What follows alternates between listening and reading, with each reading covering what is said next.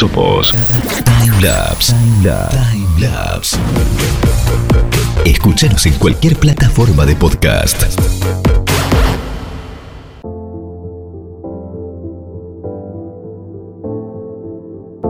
Estas son las noticias más importantes de la semana.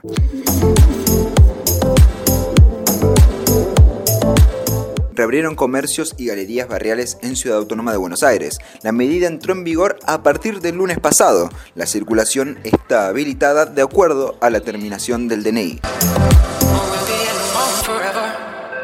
La Organización Mundial de la Salud dijo que la vacuna del COVID no llegará masivamente hasta el 2021. Aseguraron que todavía ninguna es 100% efectiva.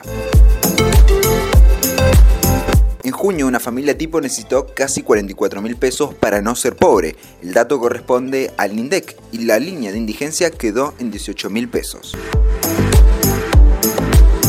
El gobierno chino ordenó el cierre del consulado en Estados Unidos en Chengdu. La medida fue después de que la Casa Blanca forzase a Beijing a cerrar su misión diplomática en Houston en medio de nuevas acusaciones por espionaje se retienen los registros de quienes no tengan permiso para circular. La medida empezó a partir del martes 21. Informó el gobierno porteño que será por 10 días hábiles.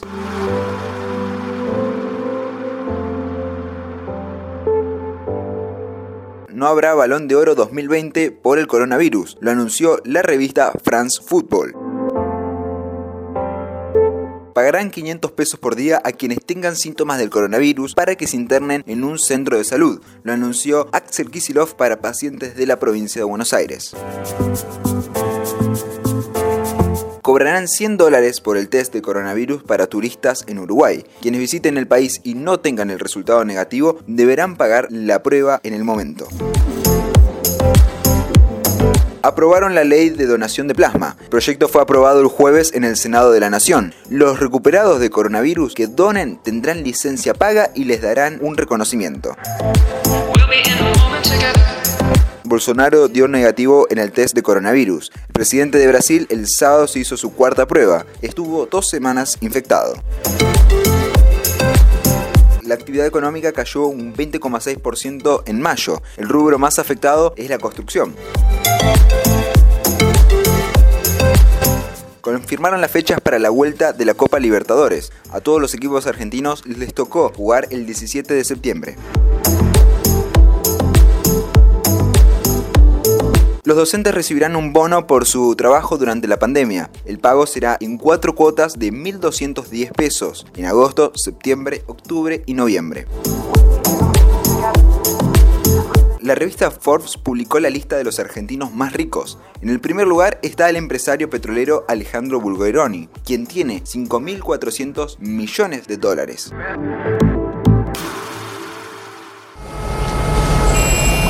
Las noticias pasan rápido, no dan respiro. Y nosotros vamos a toda velocidad para informarte. Toda velocidad para informarte. Somos Timelapse. Timelapse. Las noticias del mundo, de acá, de allá, de todas partes. partes, partes, partes, partes, Timelapse. Te informas en pocos minutos. Te contamos las noticias en un resumen rápido, divertido. Somos Timelapse. Timelapse. Timelapse. Todo lo que pasa, pasa por Timelapse. Ahora ya estás informado.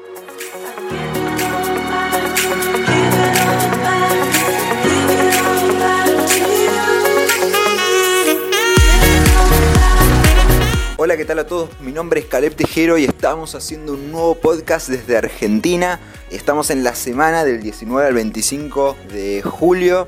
Ocurrieron un montón de temas, pero entre ellos uno fue el tweet que publicó el ex ministro de Economía, Pratt Guide. Él decía, en el primer mes y medio de la cuarentena la actividad económica cayó más que en los cuatro años que marcaron hasta hoy la peor recesión de la historia al final de la convertibilidad está hablando de la crisis que ocurrió de 1998 al 2002, que en la historia de los índices argentinos fue la peor recesión y en esta ocasión la pandemia ha superado esa crisis en cuanto a la recesión económica.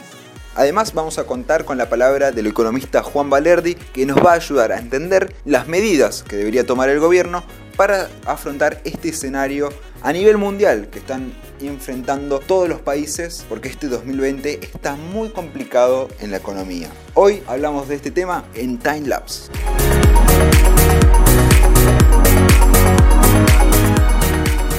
Estás escuchando Time Lapse.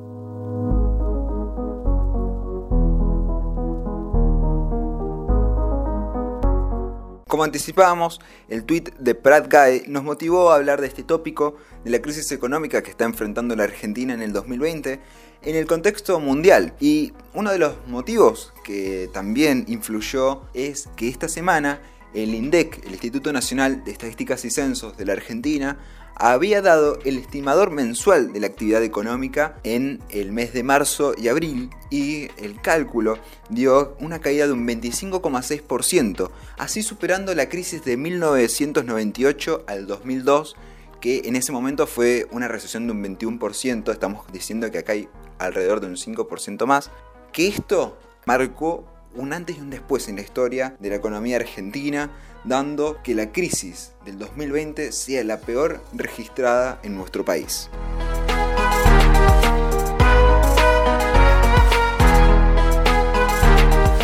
El lunes en el portal chequeado.com se publicó una nota explicando el posteo que hizo Alfonso Pratcay en su Twitter, dando la comparación del periodo de cuatro años de la crisis de la convertibilidad con el estimador mensual de la actividad económica que había dado ese mismo día el INDEC de marzo-abril 2020. El mismo informe oficial del INDEC aclara que la pandemia del COVID-19 impactó de lleno sobre la actividad y que hubo bajas en la totalidad de los sectores. Quiero decir también que sabemos lo difícil que está siendo este tiempo para todos. Difícil obviamente por la enfermedad, hay un problema sanitario, pero hay también un problema social, económico y afectivo. Lo sabemos perfectamente. Yo quiero empezar reconociendo el enorme esfuerzo que está haciendo cada uno de ustedes que nos están viendo. Sabemos que ha sido un tiempo largo, duro, para muchos que no han podido trabajar, que tienen empleados, un informe de la consultora económica Ecolatina, fundada por el ex ministro de Economía Roberto Labaña, que compara la evolución de la actividad económica entre 1998 y 2002 y 2018 con 2020, aseguró que ambas recesiones fueron las peores de la historia argentina, con lo cual la reactivación de la actual recesión será más lenta y dificultosa, según eh, proyecta esta consultora. En Argentina sabemos que la crisis está afectando fuertemente. Vemos miles de comercios cerrados, pero para eso tenemos que entender que la crisis no solamente se está dando en nuestro país, sino en todo el mundo. Hemos contactado al economista Juan Valerdi para que nos explique a qué se debe la actual situación económica internacional. La actual crisis que existe tanto en la Argentina como en los demás países del mundo es una crisis que tiene que ver con una forma de producir y sobre todo de manejar las finanzas internacionales que se desconectó hace rato de las necesidades de la población. Esa forma de hacer las cosas que viene de varias décadas de acelerarse, en especial en lo que tiene que ver con el descontrol financiero, eh, ha llevado a esta crisis del 2020, que en realidad es la secuela de la crisis del 2008 que se pateó para adelante dándole muchos recursos a los mismos que habían originado la crisis del 2008.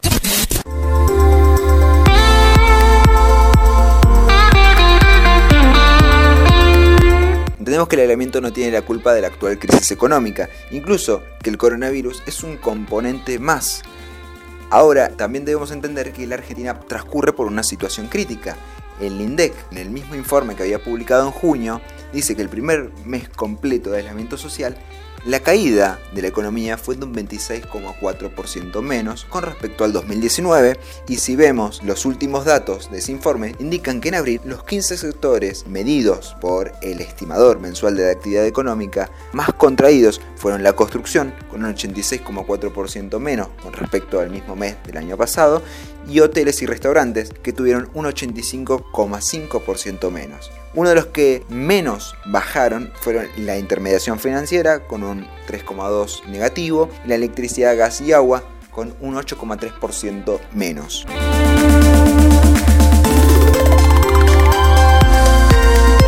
Otro de los informes que también nos enfocamos fue el informe que dio el FMI donde calcula que el Producto Bruto Interno argentino caerá un 9,9% en 2020, uno de los peores desempeños en la región después de México del 10,5% negativo que se calcula para este 2020. Este es el informe que da el FMI, pero hay que entender que la Argentina ya estaba en recesión antes de que llegara la crisis del 2020. Una recesión donde Argentina se encontraba en condiciones de endeudamiento, elevada inflación y el coronavirus profundiza esa crisis que ya veníamos pasando. Lo que pensaríamos todos es que si mañana se descubriría una vacuna y todos nos vacunáramos y podríamos salir a la calle a desarrollar nuestros trabajos, la economía podría restablecerse. Pero uno de los puntos que recalcaba Valerdi es que la crisis continuará a pesar de que la pandemia se termine pronto. Todo este descontrol llevó a una crisis cuyo detonante fue la pandemia y la cuarentena y demás, pero que no es el componente principal, sino que es simplemente un detonante, pero trascendente al menos a corto plazo, pero a largo plazo no se va a resolver esto cuando mañana apareciera una vacuna y se erradicara este virus. Pero a largo plazo no se va a resolver esto cuando mañana apareciera una vacuna y se erradicara este virus. Por lo tanto, el impacto no tiene tanto que ver solo con la cuarentena, sino con la forma en que se manejaban productiva y financieramente los países del mundo. Por lo tanto, los países que tienen más exposición, más debilidad, frente a los movimientos financieros, frente a los movimientos del comercio internacional y demás, van a estar más afectados, independientemente de que hagan o no una cuarentena.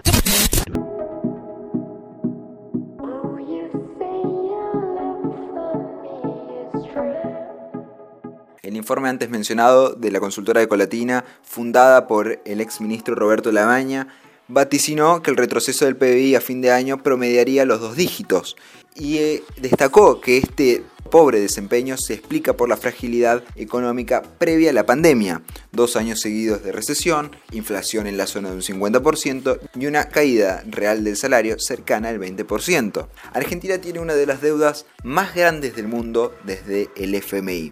Por eso, las medidas económicas serán esenciales en el futuro para el desempeño económico de la industria local. Las medidas que ha tomado el gobierno, como los pagos de sueldos del sector privado, el ATF, son correctas, pero no van a alcanzar. Eh, las medidas que van a tener que venir en el futuro tienen que ver con el crédito para recomposición del capital de trabajo y eso no va a surgir por, por, espontáneamente. Los bancos se van a resistir a prestarle a las pymes que van a estar en una situación frágil y el Estado de alguna manera los va a tener que forzar. Y eso es una cuestión que está muy aún en veremos porque la actual conducción del Banco Central es más vale amigable con los bancos que, que de ir al choque. El tema del crédito entonces es central. El tema de la protección frente a las importaciones es central. Todos los países que se han desarrollado en el mundo han tenido una etapa inicial de proteccionismo frente a la competencia extranjera hasta que se consolidó su, su producción interna y su competitividad. Obviamente hay que profundizar el control de movimiento de capitales, no podemos dejar que los capitales se muevan libremente, como hoy en algunos casos es todavía parte de la normativa que tenía el macrismo, eso hay que hacerlo, el control de movimiento de capitales, por muchas razones. Y finalmente es indispensable una planificación de desarrollo económico desde el Estado que subsidie, empuje, apoye e integre a sectores económicos viables que den empleo para la gran mayoría de la población, porque si no es un país al que le sobra la mitad de la población.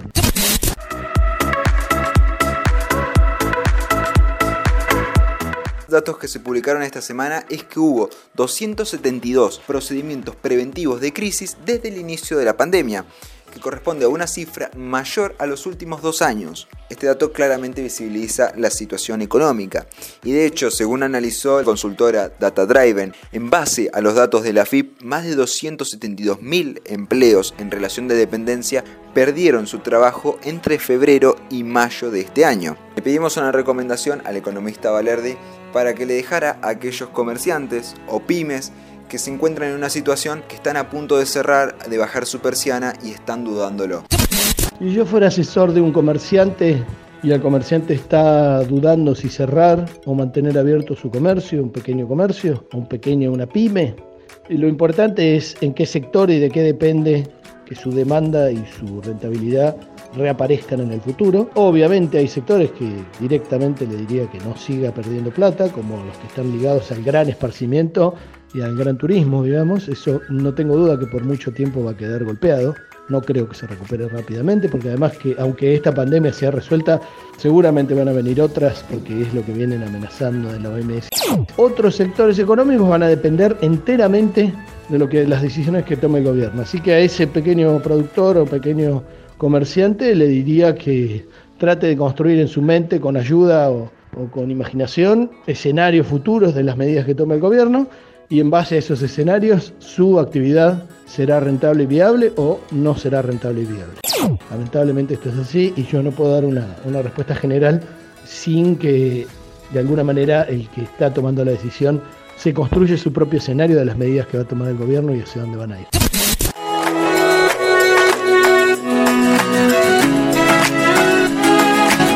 Lo que ocurre en el mundo claramente termina repercutiendo en Argentina. Y hoy Argentina se encuentra en una situación económica muy grave. Por ello, las medidas económicas que tome el gobierno nacional de aquí en adelante serán fundamentales para el desarrollo de la economía nuevamente.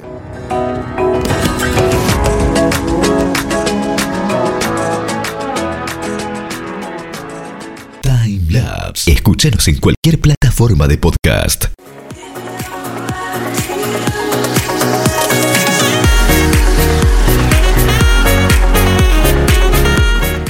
Hasta aquí el informe de esta semana.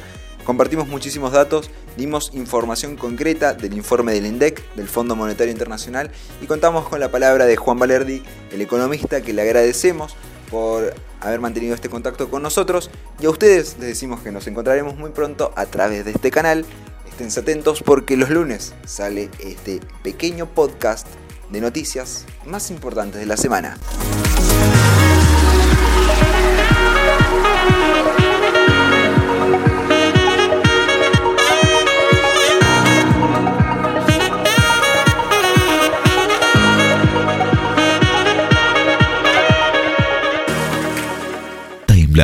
Ya estás informado.